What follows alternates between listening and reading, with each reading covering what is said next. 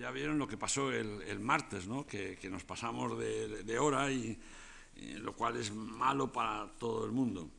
Eh, por lo tanto, por lo menos aprovecharemos lo más que podamos. ¿no?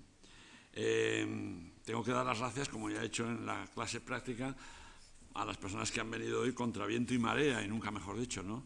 con el tiempo tan malo que está haciendo, pues es doble, de agradecer doblemente. Hoy nos toca hablar, porque ya saben que ustedes que hemos corrido una clase y que en las dos primeras conferencias, en realidad, agrupamos tres, para que luego al final nos tengamos, más oportunidad de, hablar con cierto sosiego. Y entonces hoy tenemos que hablar ya de la situación y de la acción, que son eh, condiciones, bueno, son, forman la esencia de la imagen cinematográfica. La situación, eh, volviendo, yo siento repetirme con arreglo a mis alumnos de, las prácticas, y espero que me disculpen, porque claro, tengo que decir cosas aquí que ya he dicho antes, ¿no? pero trataré de que sean lo, menos posibles. Eh, cuando poníamos aquel ejemplo de las dos secretarias que hablan de la película, una de ellas de la película que ha visto con su novio el, fin de semana y que le ha gustado mucho, pues entonces la primera pregunta que le hacía la, la que no ha visto la película, pues era de, qué trata la película. ¿De qué trata la película? Bien, eh, la situación contiene el tema de la película. ¿de qué trata la película? Pues la película trata de que hay, dice una de ellas, de que hay una plantación en un país tropical y entonces hay un, señor que es el dueño de todo aquello, que tiene un hijo que es el heredero, el hijo va a Europa y vuelve de Europa casado con, una mujer guapísima y maravillosa. Eh, esa es la situación principal de la película. ¿Qué va a pasar en esa película? Pues pueden pasar muchas cosas. Pues puede pasar que el padre se enamore de su nuera, que la nuera se enamore del padre, que el hijo no se dé cuenta de los amores si es que llegan a cumplirse entre el padre y la nuera, en fin, hay una infinidad de acciones en las que desemboca esa situación. Estamos eligiendo ahora como, modelo y como ejemplo. Em, la riqueza de una película, el interés de una película, el interés de una película depende de la riqueza de la situación. Una situación prometedora, como esa que he contado, pues supone, supone, en principio, que lo que va a seguir a partir de ahí va a ser interesante. ¿eh? Porque eh, el, arco, la entrada de la película, el prólogo de la película, pues que es el conflicto de la película, pues ese conflicto es apasionante o interesante o da de sí, podríamos decir. Imaginaos que hemos comenzado, ejemplo de película típica, las plantaciones, los, esclavos cantando, eh, no sé qué, recogiendo el algodón, lo que se quiera, etcétera. Este hombre, ¿qué tal, que se tal, va a venir el hijo de Europa y el hijo viene casado con una mujer de la que no se sabe nada y es una mujer maravillosa. Y entonces, en la noche, en la cena de ese primer día, pues ya advertimos el interés del suegro por la nuera, incluso en algún momento determinado que le hace alguna caricia propia de suegro, pero al mismo tiempo un poquito ambigua en el sentido de que quizá ese personaje que está acostumbrado, que nos lo han dicho ya y lo hemos visto, a mangonear, a mandar, a ser el centro de la existencia y por supuesto de esa hacienda, pues, eh, eh, pues puede ser que ese hombre quiera también para sí, quiera robarle la mujer al hijo. Bueno, ese es el planteamiento de la película. Y entonces, pues eh, implica el conflicto también. O sea, la película está planteada, la situación principal de la película acaba cuando se plantea, cuando llegamos al conflicto. Y el conflicto es, pero va a pasar esto, pero, pero se va a atrever este hombre a quitarle la hija, la mujer a, su hijo, y va a ceder ella, y va, y va a tragar el marido, o no lo va a descubrir el marido, o no va a haber nunca ese conflicto, etcétera o sea, esa, acción. Entonces, eh, allí está planteada la película, allí ha terminado la situación de una película. O sea, en definitiva, la situación de una película es el lugar y el modo donde ocurren las cosas. Y puesto sea a precisar más dónde van a ocurrir las cosas. ¿eh? Si la situación tiene fuerza, pues normalmente el desarrollo la tendrá también. Pero ya dije el otro día, y si no lo he dicho porque me confundo y nunca recuerdo muy bien qué es lo que he dicho en cada clase, ya dije el otro día que al cine no vamos a ver situaciones, vamos a ver acción. O sea, que esa contestación de una secretaria a la otra, ¿de qué trata la película? Dice, Ay, pues es muy bonita porque trata de una, de una hacienda y un señor, y fíjate, llega este, el hijo casado, que es Joseph Cotten, y llega con Ingrid Bergman y no sé qué. Bueno, pues está muy bien en principio, pero mmm, no basta eso. Quiero decir que por lo que vamos a ir y por lo que va a ir la otra secretaria con su respectivo novio al cine el fin de semana siguiente, será porque algo le cuenta de lo que pasa en la película. Nosotros en las películas vamos a ver acción, en un sentido físico, porque la imagen cinematográfica pues es esencial el que describa una acción, una acción física. Por tanto, las películas donde hay poca acción física, pues, eh, en fin, eh, renquean un tanto. Nosotros acabamos de ver algunos fragmentos de una película donde la acción física aparentemente es muy escasa. Entonces, esa escasez de acción física se tiene que compensar con muchas virtudes y muchas cualidades y unos actores fantásticos, etc. Pero eh, realmente lo que vamos a presenciar, a presenciar, es la acción. ¿Por qué?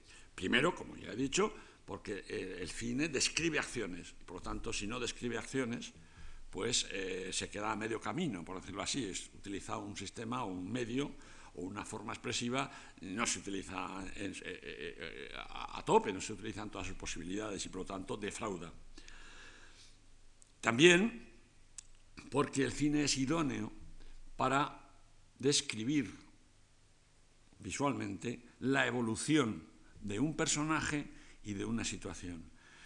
Quiero decir, en literatura se puede describir la evolución de un personaje y de eso, eso es lo que ocurre en la mayor parte de las, narraciones, ¿no? pero, eh, pero en cambio no lo vemos, no asistimos, no lo presenciamos directamente. Y en una fotografía se puede ver perfectamente cuál es la situación, pero esa fotografía no sabemos lo que va a pasar el día de mañana a continuación, no lo sabemos. ¿no? Entonces el cine reúne esas dos posibilidades, presenciar lo que ocurre delante de nuestros ojos. Se da también una circunstancia, y es que en, la vida de los espectadores, en la vida habitual de los espectadores, incluso en cualquiera, por muy especial, muy particular que sea un espectador y por mucha rica, por mucha vida de gran riqueza que tenga, cuando va al cine va a ver eh, eh, la acción ajena. Eh, pero sobre todo si son espectadores normales, como somos casi todos, pues entonces eh, nuestras vidas están faltas de acción. Hay una acción ramplona, hay una, acción em, común, predeterminada, em, típica, em, y que normalmente no nos basta, no nos, no nos satisface. Y vamos al cine, esa es una de las razones por las que el éxito del cine fue tan grande desde, desde un principio, vamos a ver cosas que pasan, que pasan y que a nosotros seguramente no nos pasarían nunca. En una acción, en, una situación, bueno, perdón, no quiero adelantar acontecimientos, ya volveremos luego a eso. Eh, la situación principal es aquella que desemboca o en, o en la desembocadura de esa situación principal se plantea el conflicto de la película. El hacendado pone su mano sobre la de su nuera y nos quedamos sobrecogidos. ¿Mm? Ahí termina de plantearse la situación de la película. Ha habido acciones, pequeñas acciones anteriores, por supuesto, que les ha ido a recibir, que no sé qué, las bromas, la llegada, los negros, el algodón, muchas cosas. Pero la situación de la película está cumplida cuando aparece el conflicto. Y el conflicto, en ese ejemplo que acabo de poner, es la mano del omnipotente señor de la hacienda que le pone la mano a la nuera, eh, pone su mano encima de la de ella. Bien. A partir de ahí eh, comenzará el desarrollo de la película. A lo largo de la película, a lo largo de la película habrá otras muchas situaciones, ¿eh? porque cada acción de la película, cada acción de la película da lugar a una nueva situación, y además así debe ser. Nueva situación que a su vez automáticamente creará una nueva acción. Yo no puedo, no, o sea, no podemos concebir la vida, no podemos concebir la vida eh, suspendida en el espacio y en el tiempo. O sea, la vida hecha situación. Automáticamente decimos, muy bien, ya sabemos de qué va esto. ¿Y ahora qué? Y además lo hacemos en la vida real, incluso cuando vamos a un lugar, a un conocer, un, ay, es muy bonito, bueno, pero ¿y aquí qué pasa? ¿Cómo ve la gente? Hacemos la pregunta ya de la acción. Entonces, eh, es, eh, insisto, una situación cualquiera, vosotros ponéis unos personajes en un lugar y automáticamente algo pasa entre ellos. O se quieren, o se pegan, o se traicionan, o se o se escuchan, o se. En fin, algo pasa siempre, porque si no, la película queda, en un sentido moral, paralítica. Paralítica, no pasa nada. Oye, fui a ver la película que me dijiste el otro día, chicas, no pasa nada.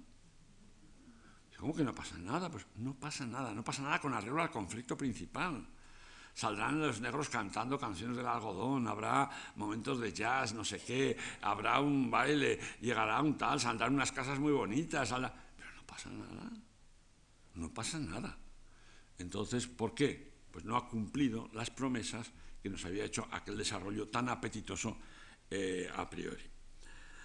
Normalmente, normalmente ahí está el límite del cine documental. O sea, el cine documental siempre, siempre es la descripción de una situación. La situación que sea. O sea, las, costumbres de, yo qué sé, las costumbres del, león en el Sáhara. Eh, los problemas de la vivienda en Inglaterra en los años 30. Eh, un documental tiene un tema, la vida de los pescadores en la isla de Arán. Pues muy bien, eh, la, vida de las urdes, en aquel documental, con más pujos que un puro documental, pero sustantivamente un documental que hizo Luis Buñuel, como todos sabemos. O sea, un documental describe una situación. Eso no quiere decir que dentro de esa situación no haya pequeñas acciones, claro que hay pequeñas acciones, por supuesto, pero esas acciones solo tienden, tienen como fin el de acabar o el de describir mejor la situación. O sea, pasan las cosas y los personajes hacen las cosas que conviene que hagan para que nosotros comprendamos mejor cuál es la situación de ese país, de esa época, de ese lugar, de ese ambiente, etc. Pero siempre, siempre eh, nos remitimos a una situación. Una situación, en el fondo, es una convención. Es como si el tiempo y el espacio quedaran congelados. Como esas imágenes que tenemos, esas fotografías, ¿eh? que se congela la imagen. Y en el cine también. Se congela. Ya está. Si no se congela, tiene que seguir la acción. O sea, la situación es siempre algo convencional, algo convencional, que está puesta allí para que comprendamos mejor lo que viene a continuación, para que comprendamos la acción en una, película. Tradicionalmente el cine europeo, y en particular el francés, con la, la excepción de Jean Renoir, en el cine francés y el cine europeo en general, de los años 30 y 40,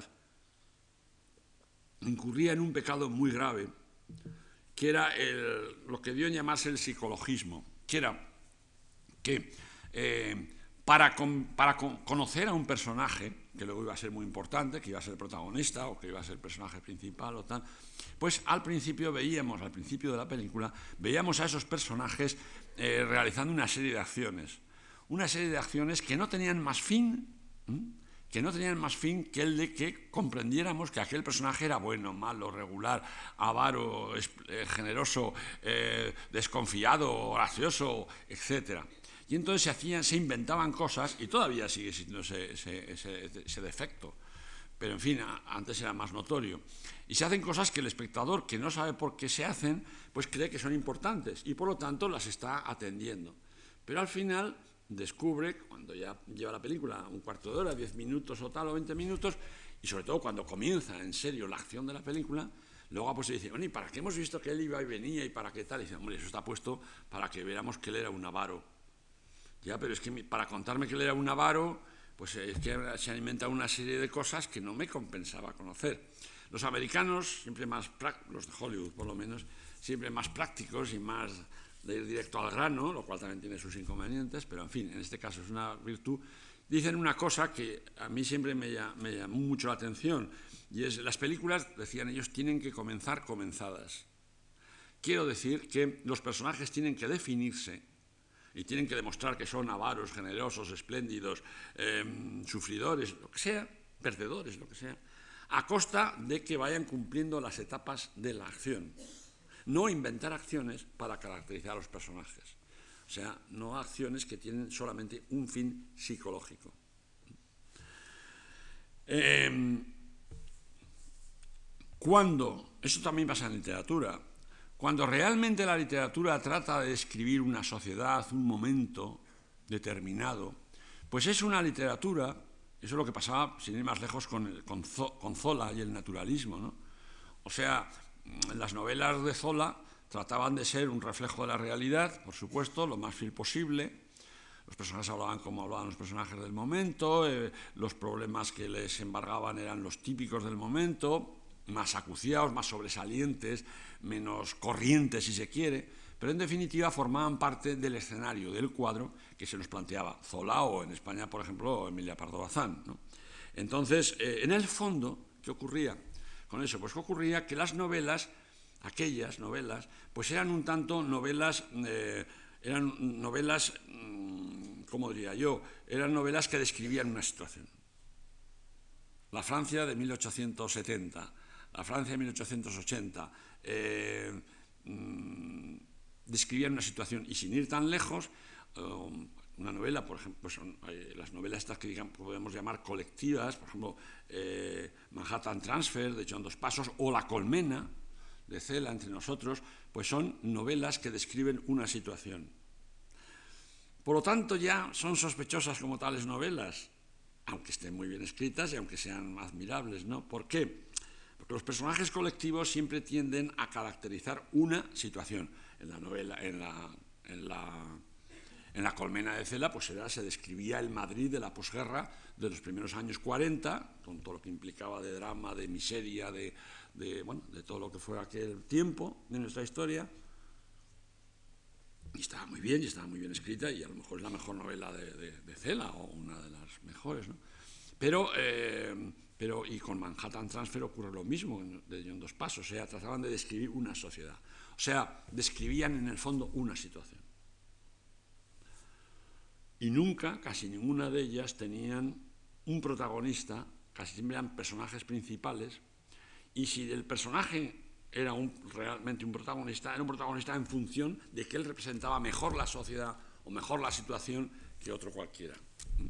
Pero no porque se le dieran demasiadas alas como personaje nuevo, como héroe, en una palabra. En el cine eh, eso también ha ocurrido. O sea, el, movimiento neorrealista, que tuvo una importancia grandísima, y que eh, creo haber dicho ya que a partir de él, pues cualquier película que pretenda ser realista tiene que ser al menos en alguna parte neorrealista, pero el neorrealismo que supuso pues un, un bofetón al, a, los caminos trillados del cine, al sacar la cámara a las calles, el, eh, utilizar decorados reales y muchas veces escenarios reales, eh, digo, personajes, eh, actores reales, etcétera, como la luz de bicicletas, como las películas de Rossellini, etcétera, pues, y que fue un, pues de repente fue como abrir una ventana que nos inundara el oxígeno, pero al mismo tiempo, como trataba de describir una sociedad de la posguerra, eh, los primeros años de la posguerra europea, sobre todo italiana, eh, pues entonces eh, llegó un momento en que apenas cabía algo que no fuera típico o característico o representativo de esa sociedad. Y claro, a costa de contar las cosas del vecino, pues ¿qué ocurría? Que el vecino no podía hacer más que las cosas que se esperaban de él porque si eran cosas verdaderamente extraordinarias o caracteres o peculiaridades muy, muy, muy, muy, muy particulares y muy, muy poco generales, pues se acusaba la película de ser pues, eh, pues escapista o de ser idealista o de caer en el viejo sistema del héroe. Bueno, pero es que el héroe el héroe forma parte de la condición humana. Cuando hablamos tanto de que, del éxito de las películas de los perdedores, no de las películas, sino de las narraciones, y hay gente que creyendo que dice algo nuevo, dice, es que yo prefiero los perdedores. Es que a mí lo que me, gustaba Humphrey Bogart porque era un perdedor. Y me gustaba no sé quién, etcétera, porque era un perdedor. En el fondo es un héroe como otro cualquiera. Es un héroe de carácter negativo, pero es un héroe. O sea, lo mismo nos da, en cierto sentido, por lo menos hablando desde un punto de vista de mecánica, de mecánica emocional, lo mismo nos da que nos arrebate Gary Cooper o Errol Flynn ganando la guerra de, Corea o de lo que se quiera, o poniendo en paz y en orden un pueblo, que el hombre que al que le sale todo mal y que no esto. En el fondo es el mismo, es un antihéroe y la calificación implica la condición de héroe.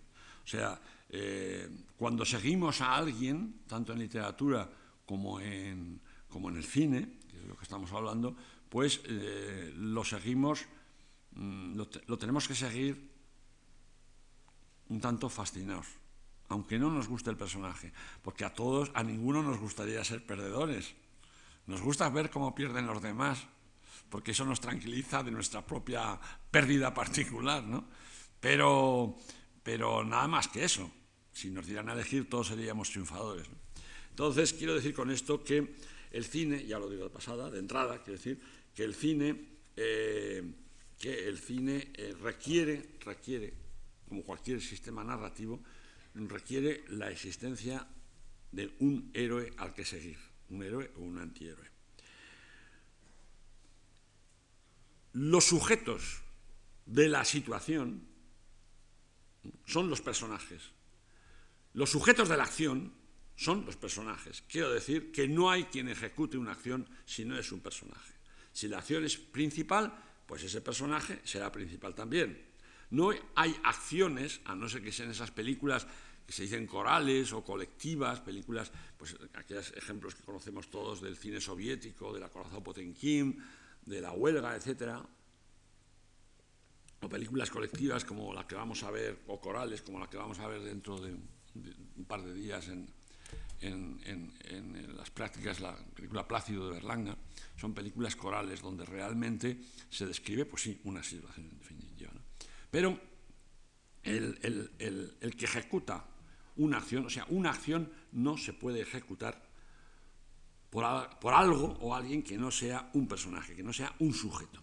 Esto es muy importante, porque cuando queremos hacer películas, fijaos bien, cuando queremos hacer películas donde sin hombres ni mujeres, pero que son películas de acción, ya os pondré un ejemplo, siempre acabamos humanizando esas, esos seres, porque el hombre no puede comprender una acción que no la ejecute otro hombre. Por supuesto, cuando digo hombre, digo mujer también. No creo que a estas alturas tengamos que incurrir en eso que hacen los políticos de señoras y señores o ciudadanos y ciudadanas. Ustedes hablan de ciudadanos y ciudadanos. Bueno, entonces, ¿qué ocurre con eso? Que eh, cuando queremos contar la historia de, un, pequeño ciervo que nace y ha perdido a su mamá en un bosque, pues le tenemos que dar reacciones y condiciones y caracteres de personaje. Es más, cuando, había, cuando Walt Disney hacía documentales, unos documentales en los años 50, que trataban el desierto viviente, hizo varios más, no exactamente, él los produjo, en fin, y los controlaba. Pues en aquellas películas los ratoncitos, el águila, el lobo y tal, pues seguían actuando como personajes, no como animalitos, sino como personas, la persona buena, la persona mala, etc. El ratoncito era la persona indefensa, el niño, etcétera, etcétera. Entonces, no tenemos capacidad, el hombre no tiene capacidad para imaginar nada que no sea humano. Esto es muy importante saberlo. En la Guerra de las Galaxias, los dos personajes, que son dos robots, pues son dos hombres que reaccionan como tales, aunque vayan envueltos por una costra, digamos, metálica, o brillen unas, unas esto. No podemos, no podemos imaginar. Bien, entonces, vamos a ver la acción de la película. La acción es aquello en lo que automáticamente se transforma la situación. ¿Mm? Muy bien, ya le ha puesto el suegro la mano a la nuera encima de la mesa. ¿Y ahora qué? Algo tiene que pasar. Y todo lo que pase ya será acción, aunque esa acción, a su vez, incluya nuevas situaciones. O sea, por poner ejemplos grotescos y vastos, pero, muy fáciles de entender. Si resulta que eh, a continuación, lo cual sería absurdo, monstruoso, pero bueno, a continuación le dice, em, ¿quieres eh, salir al porche conmigo? Le dice el suegro a la nuera. Pues entonces, eh, entonces, llega al el porche y la besa. Acción. Nueva situación. ¿La chica se deja besar o no se deja besar? Se deja besar. ¿Se deja besar porque le gusta a este viejo? ¿O porque es muy rico? ¿O porque es ella cobarde? ¿O porque, piensa, o porque no quiere darle el verdadero sentido que tiene al beso? Etcétera. Eso crea una nueva situación. Si esa chica, cuando le da el beso a su suegro en el porche de la hacienda, parece aceptar ese beso, y ese interés crea una nueva situación.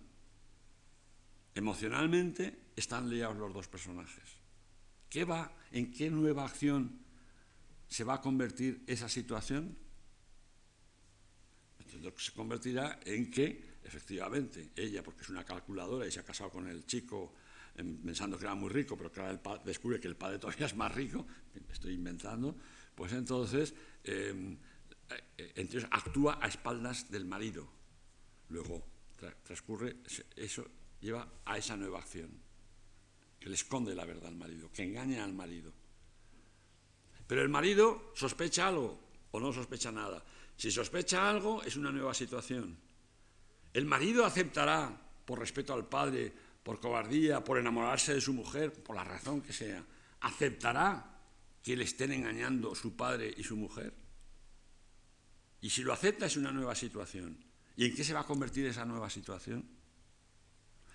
Esto es la, digamos, la estructura de una película bien, no los ejemplos que pongo yo, que son muy elementales, os pongo idea, pero una estructura bien compuesta, bien construida, un edificio que se mantiene, una película que se, que se las tiene consigo misma, es aquella en la que se van sucediendo y condicionando las nuevas situaciones, dan lugar a nuevas acciones que a su vez crean automáticamente una nueva situación. O sea, si la chica se deja besar por el suegro en, el porche, eso automáticamente tiene que, tiene que dar lugar a una nueva, a una nueva situación. ¿eh? Y entonces, si no dan lugar a eso, nos sentiremos defraudados. No nos gustará la película, no nos gusta la historia, no seguimos la historia decimos, bueno, joder, ¿y está como esta tía? O sea, le pone la mano, le saca el porche, la besa y nada, como de hielo, por muy Ingrid Berman que sea, no puede ser. ¿Eh? Entonces exigiremos esa mecánica, esa mecánica de acción, de, perdón, de situación, acción, nueva acción, nueva situación, nueva situación, nueva acción, etc. ¿eh? Hasta que ya la cosa no dé más de sí. Eh, esa, esa es la estructura de una película. Lo que cuenta en una película va de lo que cuenta en la película, no de lo que trata la película, no, no, no. Lo que pasa en la película comienza cuando está planteado el conflicto principal de la película y cuando llegamos al desenlace de la película. Esto lo tenemos que saber primero para paladear, para paladear perdón, la película como espectadores porque sabemos de, lo que, de lo, que, lo que estamos viendo. No nos dejamos arrastrar estúpidamente. Estamos disfrutando como quien come un plato y es un gastrónomo o un gourmet y dice, bueno, esto está muy rico, pero está muy rico y aquí hay tal cosa y tal otra, con un poquito de no sé qué. Y claro, claro, y esto es lo que le da a este plato es tal, es la poca pimienta que tiene, etcétera, etcétera. ¿no? Entonces, y por supuesto que quiere hacer una película con, con mucha más razón. ¿no? Entonces, esa en la película hay una parte que es como el prólogo, ya lo he dicho, que es el arranque de la película y el planteamiento de la película, que es la situación de la película, y luego viene el desarrollo de la película. El desarrollo, a su vez, termina, termina con el desenlace. El desenlace no es el final. El desenlace aparece, o sea, el, el punto en el que se cumple la acción llega a su máximo es, como ya he dicho antes en la otra clase, el clímax de la película. Es el clímax de la película. A partir de, la a partir de ahí la película tiene que recoger velas. Ya no da más de sí la película. Ya no da más de sí. El hijo se ha cargado a su padre y la mujer se va horrorizada, pues lo que queda ya es recoger lo que se ha sembrado, pero ya no cabe nada más. Entonces, ese periodo nuevo es el desenlace. Y el final de la película a veces es una sola imagen, donde pues, la imagen es una recomposición o un resumen o, pues eso, sí, un resumen de todo lo que hemos visto, ¿no? una clausura de toda esta cosa. Bien, entonces, lo, ¿qué importa en una acción, en la película? Aparte que esté bien construida, aparte de que den cada acción de la película del lugar a una nueva situación, etcétera, etcétera, que ya lo he dicho. Eh, importan dos cosas. Primero, que toda acción física, ¿eh? perdón, tanto una acción física, o sea, dos hermanos se pegan. Bueno, pues esa es la acción, se pegan. ¿Y qué pasa después de haberse pegado? Se perdonan, no se perdonan, se ignoran, se va uno de ellos al extranjero, lo que sea. Físicamente, toda acción concluye, como ya he dicho, en una nueva situación. Pero también moralmente, porque la acción de una imagen cinematográfica no solo la tenemos que contemplar, por supuesto, al, al, calor de lo que ocurre, del movimiento físico que hay en ella, sino también del movimiento moral. Una película, una historia, una historia no puede acabar como empezó, a no ser que queramos contar con la película que todo es una rueda y que las situaciones se repiten y tal. Pero eso es una excepción y además no es tanto excepción porque precisamente el mensaje de la película, la intención dramática de la película es decir que todo es una noria y que las cosas vuelven al principio y que todo sigue igual. Bueno, eso puede ser. Pero digamos que en una película normal eh, la película no puede acabar como empezó. Ni la situación, ni, los, ni, la, ni la acción, ni los personajes, sobre todo si los personajes son protagonistas, es protagonista o son principales. Quiero decir que eh, el malo se convierte en bueno, el, bueno, el bueno se convierte en malo, o sea, menos, menos corriente, pero en fin, etc. Si el malo insiste en ser malo hasta el final, hay que matarlo o eliminarlo de la historia. ¿Me explico? O prescindir de él en la historia, lo cual es matarlo a efectos dramáticos de la acción. ¿no?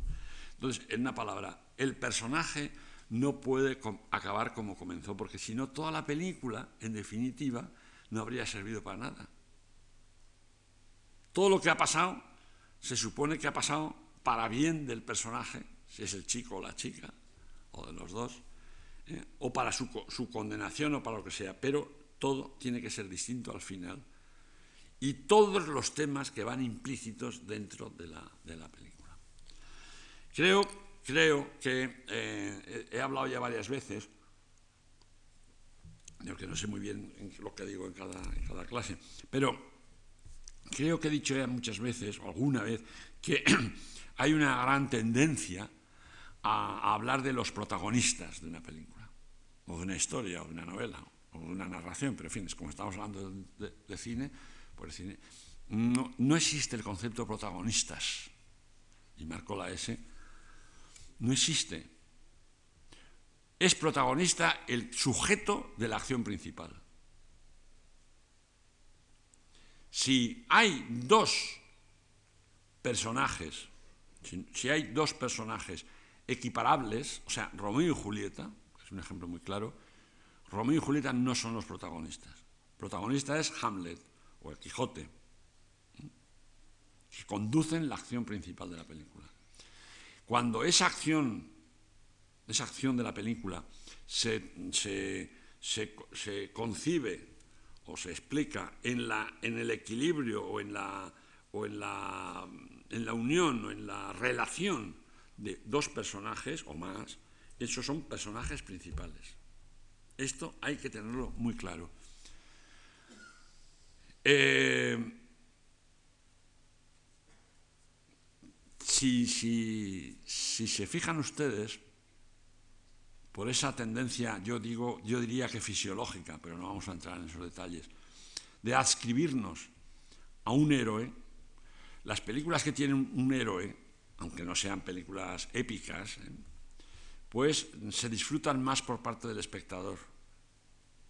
Cuando hay un empate de héroes, o sea, cuando hay dos personajes principales, o sea, por el caso de Romeo y Julieta que hemos realizado, pues claro, es fantástico y sobre todo si hablamos de obra de teatro, pues los versos de Shakespeare, las, bueno, todo es estupendo y todo es...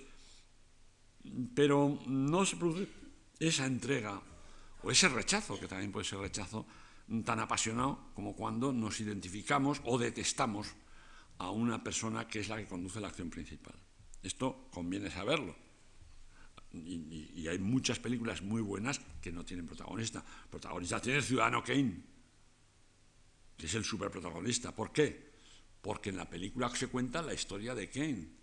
y cuando reconstruimos el personaje de Kane, lo reconstruimos a través del testimonio que nos dan sus colaboradores, sus amigos, sus enemigos, sus mujeres, etc. Y entonces son como las piezas de un puzzle, pero en definitiva lo que cuenta es el ciudadano Kane. Esto es muy importante. En cambio, Rasomón, yo no sé si la han visto ustedes, la tienen reciente o fresca, donde no solamente hay ese juego pirandeliano de que la verdad no existe, cada uno la cuenta como, como la recuerda o como le interesa o como la ha visto simplemente, pero, pero entonces Rasomón no tiene protagonista.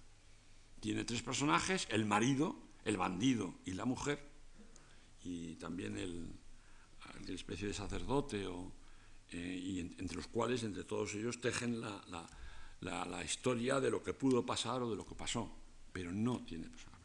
Rasomón es una película que se admira, por supuesto, y es una película, admira, una película fantástica dentro de la historia del cine, pero mm, son personajes principales.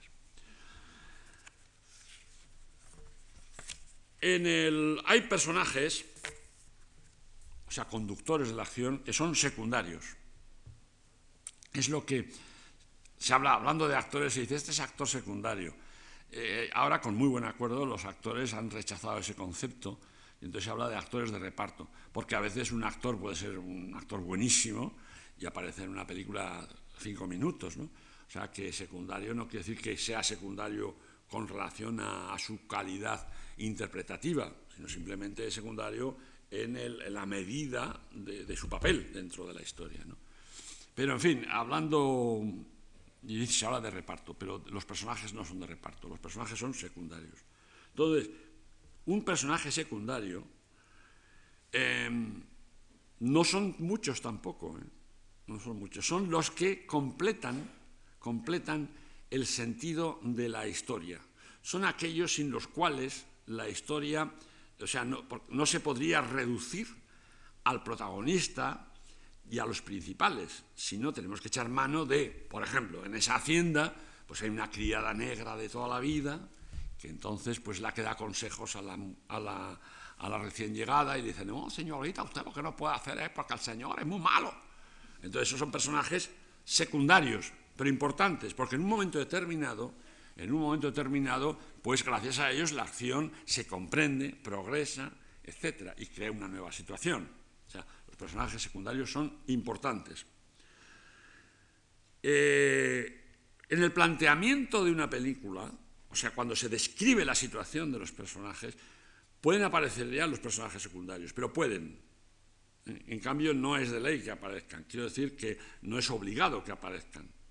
Los personajes secundarios pueden aparecer a lo largo de la historia eh, conforme van surgiendo ocasiones de que el matrimonio hace un viaje y allí hay un señor, una señora, un jugador, lo que sea, etcétera, etcétera. Entonces, eh, completan, completan la acción de la película, le dan sentido, la enriquecen y sobre todo apoyan el, el esto. Los personajes secundarios normalmente acaba la película como han sido siempre. O sea, los personajes secundarios normalmente no evolucionan. Entonces, esta, criada negra que da consejos a su joven ama, pues eh, acabará la película, o sea, se morirá dentro de la película, quiero decir, o se morirá con la película, sin pasar de ahí, a no ser que en un momento determinado ella resuelva una situación, que sí lo puede hacer. Pero no están allí para evolucionar. Están allí para que precisamente evolucionen los demás, con las cosas que les cuentan, con las cosas que les hacen, con las experiencias que les proporcionan, etc. Y luego hay unos personajes que son los personajes episódicos.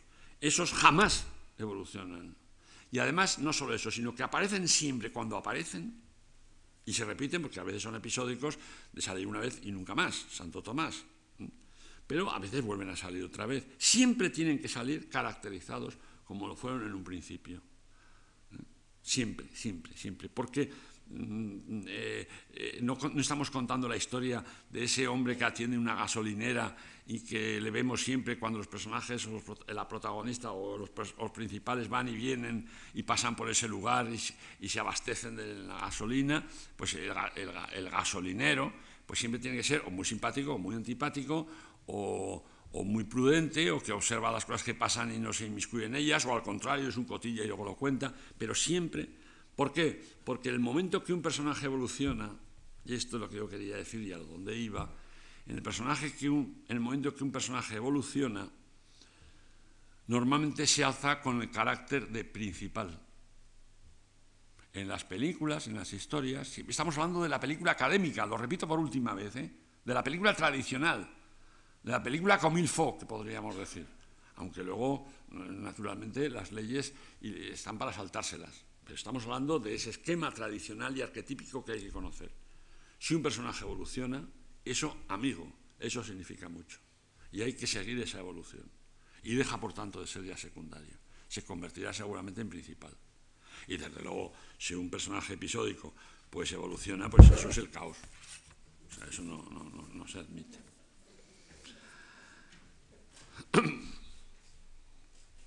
Bueno, la acción de una película que es lo que vamos a ver, insisto, y por lo que recordamos la película, por lo que recordamos la película, eh,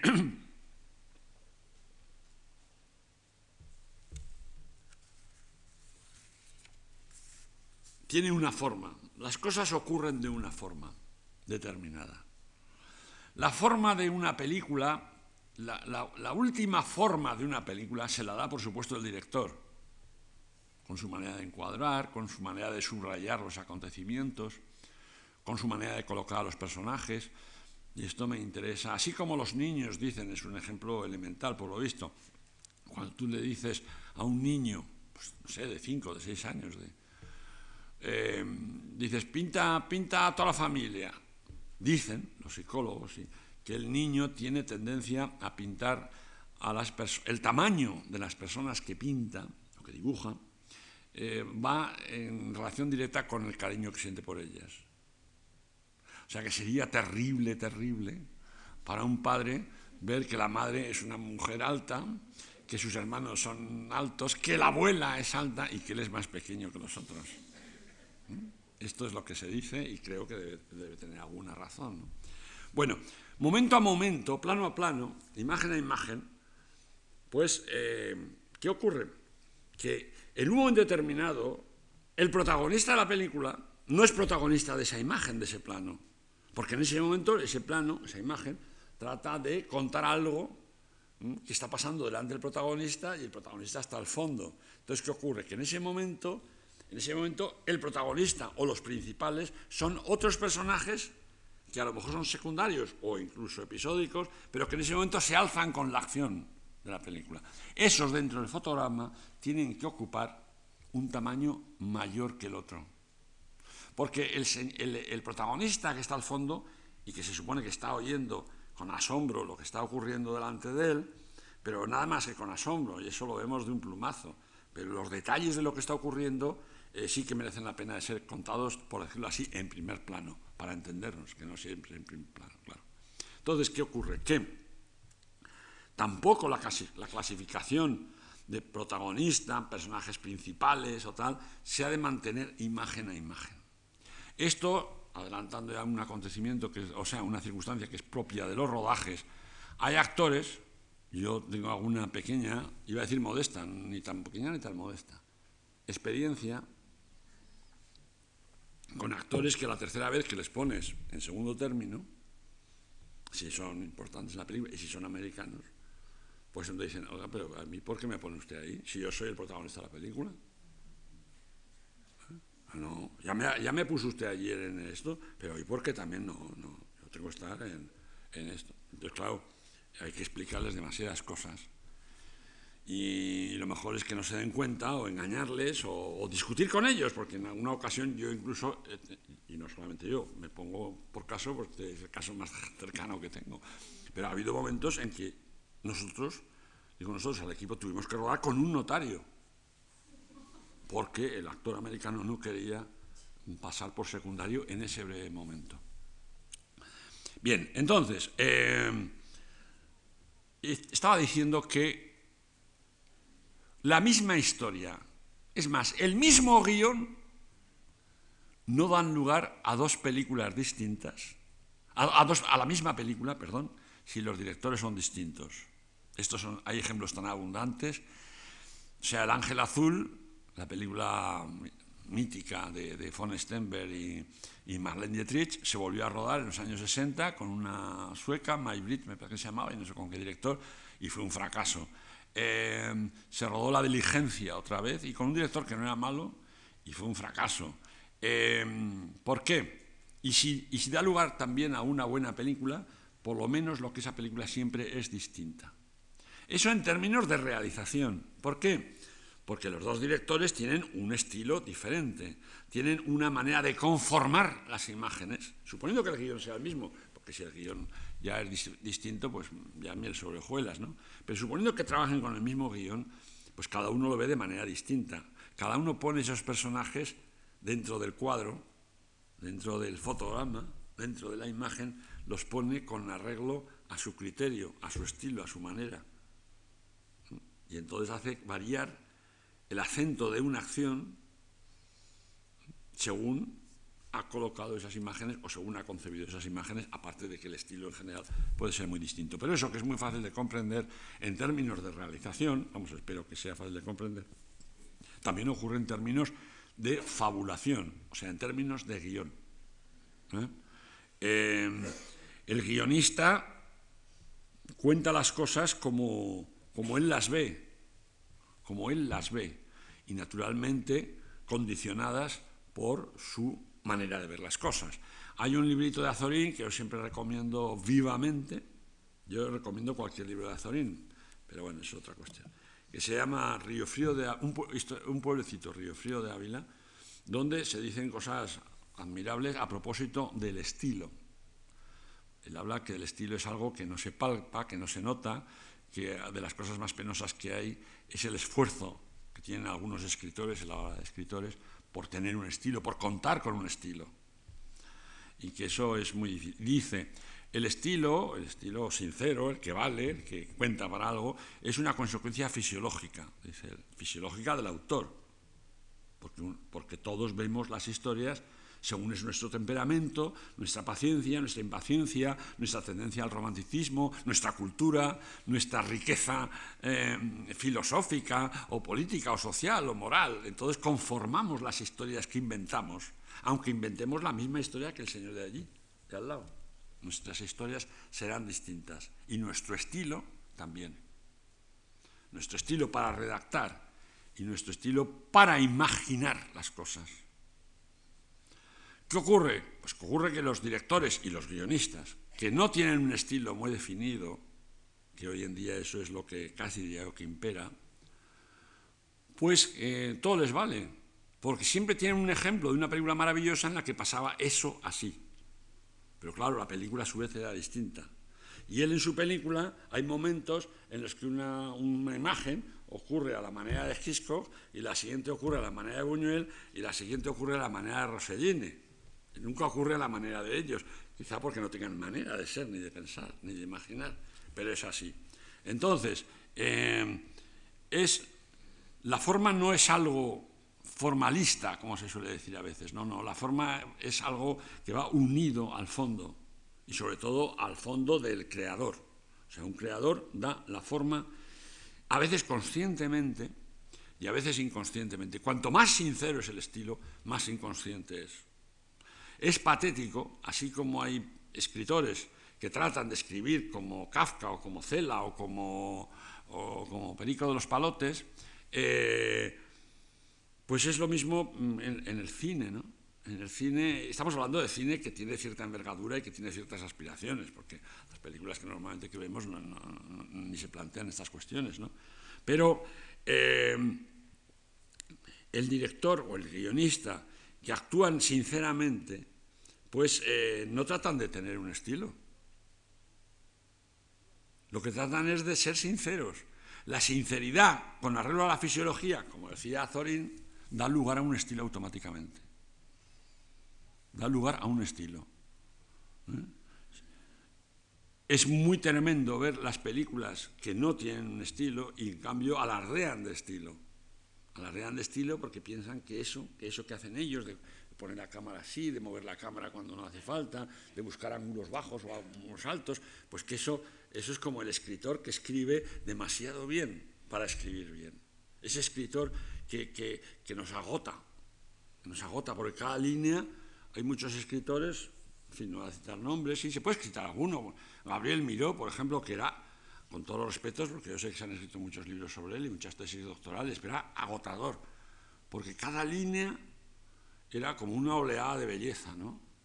Oh, ¡Qué bonito! ¡Qué adjetivos! ¡Qué bien! Pero claro, la novela se iba perdiendo, o sea, se, era tal la belleza de todo aquello que, y eso ocurre también todavía hoy en día, vamos, también, ¿no? Ocurre, lo que pasa es que hoy en día me, me cuesta más poner ejemplos, ¿no? Porque son personas conocidas, pero llega un momento en que aparentemente tienen demasiado estilo. Eso en general, también en general, porque también todo el mundo cogea de, en el fondo del mismo pie, solo que unos más y otros menos, la novelística anglosajona pues tiene cierta preponderancia o cierta o se ha ganado el respeto a, los siglos, a lo largo de los siglos, de los años, porque realmente con ese sentido práctico los anglosajones cuenta más o menos directamente las cosas, o esa es la, esa es la sensación que produce. Pero en, Euro, en el continente, aunque ha habido escritores maravillosos como Stendhal o como que han prescindido de, del adorno y han prescindido de la belleza, curiosamente, aunque la belleza va por dentro, naturalmente. Pues eh, en la literatura europea, sobre todo en la actual y sobre todo en algunos continentes, en Sudamérica, hay cierta tendencia a escribir demasiado bien. Hay novelas demasiado bien escritas, que llega un momento en que te cansan, te empalagan. Es un recital. Entonces eso también pasa en las películas. Hay películas que aparentemente tienen demasiado estilo, demasiados estilos, demasiado estilo, demasiada forma, en este caso totalmente despegada del contenido y sobre todo la sinceridad del autor. Bien, ¿vamos de tiempo? 25. ¿Mm? Bien, es que tengo que preguntar la hora porque tengo la mañana yo arreglo y. Bueno, em, o sea, que en las películas tanto importa lo que pasa como el cómo pasa. Si una cosa es muy importante, se tiene que contar también muy bien. No me refiero solamente a la obra del realizador, sino del guionista, del guionista. Hay que contar las cosas bien. Hay que manipular, como decía el otro día, hay que manipular nuestro relato. Hay que sacarle a nuestro relato el máximo provecho, la, la máxima emoción, el máximo encantamiento, la máxima ejemplaridad, etc. Y para eso hay que contar las cosas con astucia, con habilidad, aun si no queremos faltar a la verdad, ¿eh? aun si queremos ser, por decirlo así, notarios. Eh, un peligro tiene la acción. Bueno, tiene muchos, pero un peligro muy curioso es que la acción no se debe agotar eh, a la vista de, estamos hablando de cine, no se debe agotar la acción a la vista del espectador. ¿Por qué? Hay una razón digamos, filosófica, que explicaremos luego, y hay una razón casi, casi, pues física, ¿no? Eh, dicen siempre que lo mejor para la salud es dejarse un poquito del plato. Y incluso que, que cuando nos quita el plato alguien, cuando no habíamos terminado todavía, nos produce como un, como un redoblado interés por lo que comíamos y ya no podemos seguir comiendo. Entonces, eh, esa es la razón, digamos, física. O sea, nada, una película, y con esto ya son opiniones personales, pero en fin, una película breve, o sea, una película buena, si breve, como decía, como decía Altasar dos veces buena. O sea, las películas que tienen tendencia a durar demasiado, hombre, a veces están muy bien construidas, muy bien rodadas, muy bien concebidas, muy bien escritas y claro, pues aguantan dos horas tal, pero, pero realmente, eh, fisiológicamente no, estamos hechos para estar sentados dos horas en una butaca. Eso en primer lugar. Entonces, pues eh, ya sabemos de qué va o de qué puede ir la historia y, y a partir ya de las dos horas, por supuesto, yo pienso que es un disparate. Bueno, hace poco, hemos, anoche se vio Lawrence de Arabia, que es una película estupenda y dura más de dos horas, pero en fin, la excepción hay que tomarla como excepción. La excepción hay que tomarla como excepción. Eh, entonces, y luego también hay una, una, razón, digamos, oral o filosófica, y es que, lo que estábamos diciendo antes, que si nosotros dejamos que una acción se agote ante el espectador, al agotarse esa acción dará lugar a una nueva situación. Y cuando la película ya no estamos para nuevas situaciones, porque hay que replegar, porque hay que acabar, no debemos permitir que se plantee una nueva situación, porque si no, no acabaríamos nunca. Que es justo lo que hacen los malos, los malos eh, narradores. Dicen, fulanito, muy bien, o malos escritores también. Y me dicen, muy bien, lo que pasa es que, chico, es que no, está muy bien, pero es que luego no acaba nunca, no sabe cómo acabar, dice la gente. Entonces, una vez que se ha cumplido la finalidad dramática de la película, hay que acabar. Porque si no, se producirá, como decíamos antes, un anticlimax. Y todos los, beneficios que hemos ido guardando a, a, lo largo de nuestra, de nuestra narración, que son un pequeño capitalito que tenemos ahí, porque hemos fascinado al espectador y le hemos emocionado y le hemos divertido y le hemos convencido y le hemos irritado y hemos alcanzado el propósito que en cada momento tuviéramos, cuando ya se ha dicho todo y sigue la cosa, como esas pilas que no acaban en el anuncio, pues entonces ¿qué ocurre? Que entonces ya eso se convierte en un anticlimax. Quiero decir que eso se nos va comiendo, como si fuera un banco, ¿eh? esos intereses acumuladitos que teníamos y nos deja y, sigue comiendo y comer capital y nos acaba, acaba empobreciendo nuestro trabajo. Entonces, la acción tiene que acabar en un momento determinado, cuando se ha cumplido su finalidad dramática, porque si no, da lugar a una nueva situación. Y una nueva situación a lo mejor ya está fuera del planteamiento total de la película y del desarrollo total de la película y que ya con él ya se ha cumplido, con, lo que hemos desarrollado hasta ahora, ya hemos cumplido las, eh, digamos, las perspectivas que prometíamos en el planteamiento o en la situación de la película. Yo siempre digo que, pero no es mía la frase, eh, que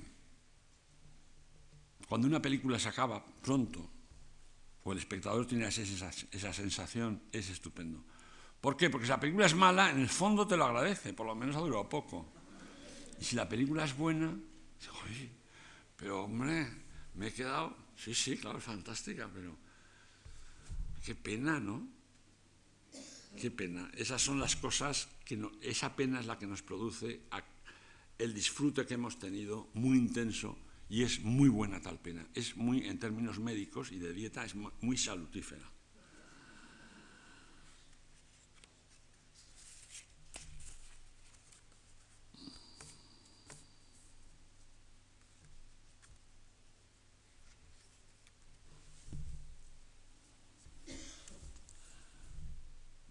Bueno, hay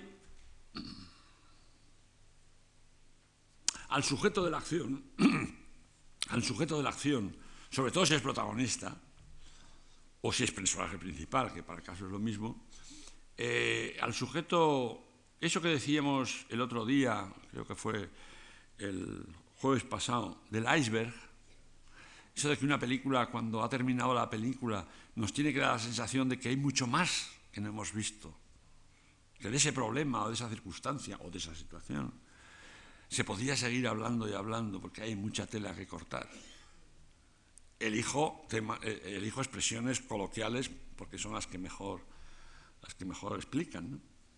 Pues eh, esa, decíamos que tiene uno la sensación de que ha, o sea, ha visto esa masa de hielo, pero, pero es un iceberg, entonces no ha visto todo lo que no se ve y que además es lo más rico y lo más expresivo y lo más peligroso, como en un iceberg, como sabemos. Bueno, pues eso, eso que se refiere a, las, a, la, a la acción y a la situación de la película, eso tiene que ocurrir con los personajes principales y sobre todo con el protagonista, si lo hay, o la protagonista.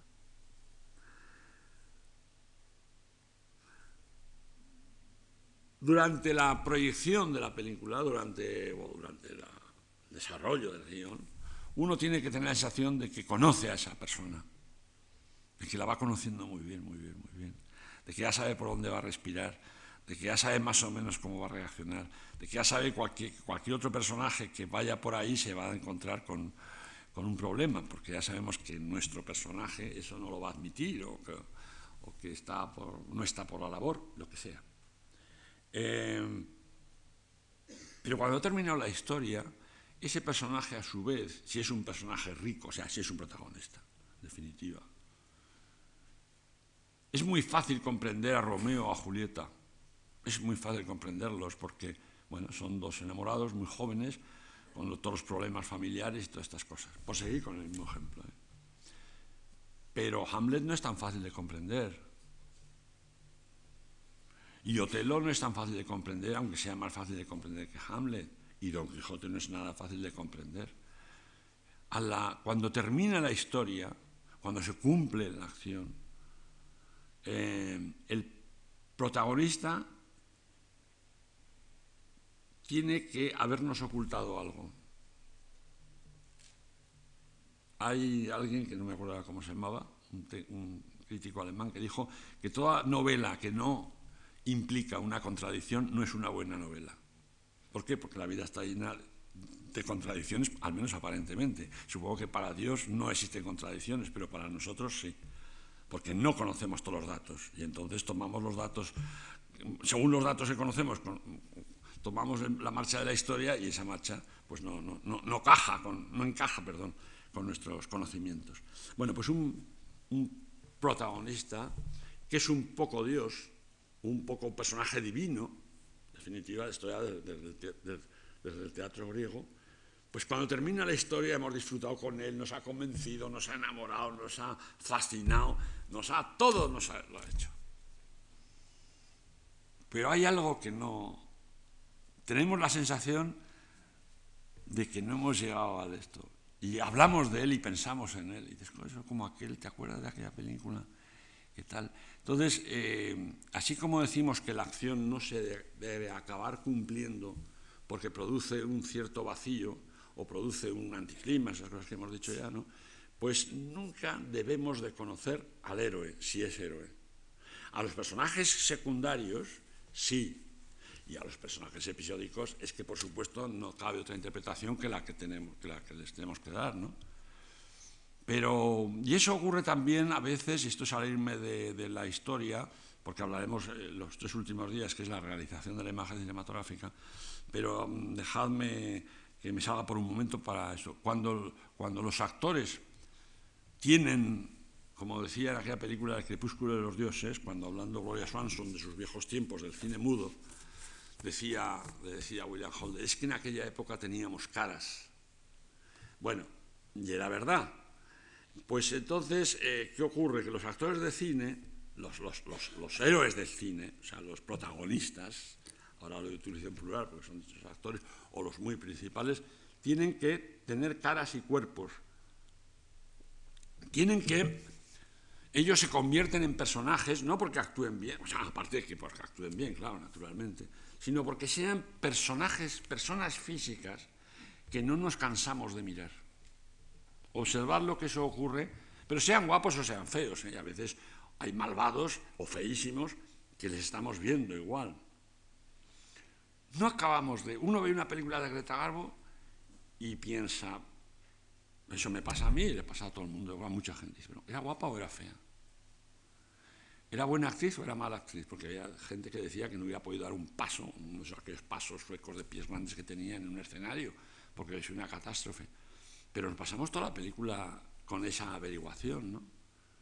Entonces hay una anécdota que cuenta que eh, Howard Hawks, que era un director de muchas películas que, hemos visto todos nosotros, una vez llamó a, pues creo, creo, que era Robert Mitchum, o, o John Wayne, bueno, da igual, y llamó y dijo, bueno, hola, ¿qué tal? ¿Cómo estás? Yo no sé qué, muy bien, muy bien. ¿Qué hay de nuevo? pues mira, estoy preparando una película. Ah, sí, pues qué bien y tal, y, y quería saber, eh, eh, es una película que ocurre en Arizona y, ah, muy bien, y, y, bueno, pues es una película del oeste, claro. Y entonces pues había pensado que tú hicieras un, un papel, un, sois dos hombres, sois tú y Robert Mitchum, y es la rivalidad entre los dos hombres y tal. Ah, muy bien, pues nada, estupendo. ¿Y cuándo se rodaría esa película? Pues, pues en primavera, porque ahora hay mucho frío. Ah, pero pues cuenta conmigo, estupendo. ¿eh? ¿Y de qué trata la película? Decía John Wayne. Decía, eso no te importa. ¿Cómo que no importa? No, no te importa. Porque la gente va, no va a ver qué os pasa en la película, va a veros a vosotros. Entonces, hombre, tiene que pasar cosas que sean agradables y significativas y tal, por supuesto, si no, habría estaría tirando de tierra sobre mi propio tejado con todo lo que he dicho, ¿no? Pero hay una parte de fascinación que no, las, que no la sustituye un texto, ni siquiera un director. Hay personas, personajes, actores, a veces no son actores, son actores naturales, pero normalmente son actores, donde realmente ellos mismos son un tema. Y casi, casi estaría a punto, y no lo digo, como a Howard de que lo que les pase da igual casi, con tal de que lo sigamos viendo allí, ¿no? Cómo andan, cómo se miran, cómo besan, cómo se, cómo se pelean, cómo... Son, son, pues eso, pues Loren Bacall o, o Humphrey Bogart, son personajes que los ves y apenas hacen nada, pero ellos son personajes. En España teníamos un ejemplo, a mi modo de ver, que era Lola Gaos. Lola Gaos realmente siempre hizo papeles secundarios, excepto en una ocasión, siempre en papeles secundarios y a veces muy secundarios, por no decir terciarios o episódicos. Pero salía y ella era un personaje. Yo me acuerdo que en Tristana, que tenía un reparto internacional, pues Fernando Rey, Catherine Deneuve, Franco Nero, que ese era el que peor estaba, por supuesto. Eh, bueno, pues sí, Fernando Rey era el, el señor estaba bien, y era el señor, eh, esto, el típico personaje galdosiano, Catherine Deneuve, allí en Toledo y Coja, pues no sé, pero bueno, era guapa y, mórbida, estaba bien, y Falconero nada, ese no estaba en ninguna bien. Pero la que estaba bien, la que salía y era un personaje era Lola Gaos, que salía con aquella cara curtida, aquel escepticismo que da la vida, escuchaba lo que decía Don López, observaba a, Tristana, o sea, a Catherine Deneuve. A veces no, no, hacía nada, solamente les escuchaba, o plegaba el delantal y mirando así. Y era un personaje ella, era un personaje, porque tienen cierta habilidad. Bueno, pues eso, eso que pasa en términos de realización, tiene que ocurrirnos a nosotros con nuestros, cuando los inventamos y cuando los escribimos, a veces eh, el truco consiste en escribir pensando en alguien concreto o en actores concretos, aunque sepas que nunca lo van a hacer tu película y aunque sepas incluso que están muertos o que forman parte de otra galaxia o aunque estés pensando en, un personaje que no sea un actor, un, primo tuyo, una, una, tía tuya que no sé qué, un compañero de carrera o de yo qué sé. ¿Por qué? Porque entonces nosotros instintivamente, instintivamente vamos poniendo cara y cuerpo, la del personaje en cuestión, la del, vamos, la del personaje, la del tipo, humano en cuestión a nuestro personaje. Si, si, estamos pensando en un actor que va a poder hacer la película, pues fantástico, porque decimos, hombre, que va a estar fulanita diciendo esto, ¿no? Esto le pega mucho a Mengano.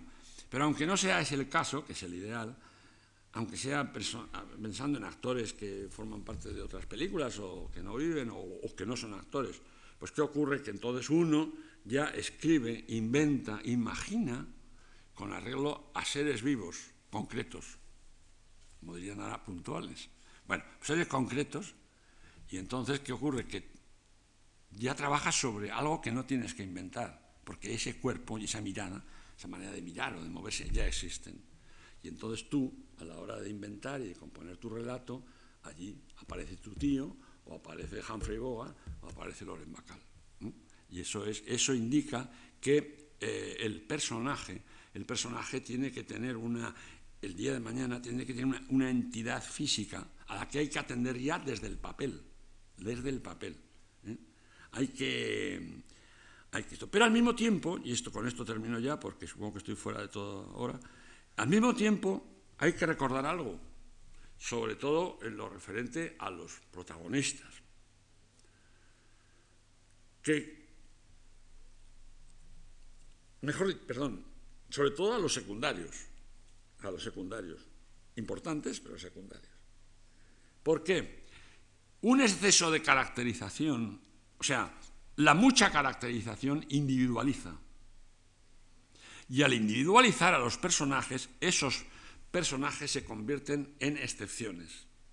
Y a veces un personaje secundario no puede ser excepcional, porque si fuera excepcional, por la mecánica del conocimiento y la fisiología de lo que quieras, pues si fuera un personaje excepcional, sería protagonista de la historia, o por lo menos personaje principal. O sea que tenemos que saber, y a un personaje episódico, por supuesto, tenemos que saber que, eh, conviene saber mucho, mucho, mucho, mucho de los personajes, pero, sobre pero hasta un cierto punto, porque un exceso de caracterización implica una individualización excesiva y una individualización excesiva perjudica a la historia. Bueno, yo creo que hoy no podemos seguir adelante y el próximo día hablaremos de la invención de la imagen, cómo se inventa una imagen. O sea que, buenas noches.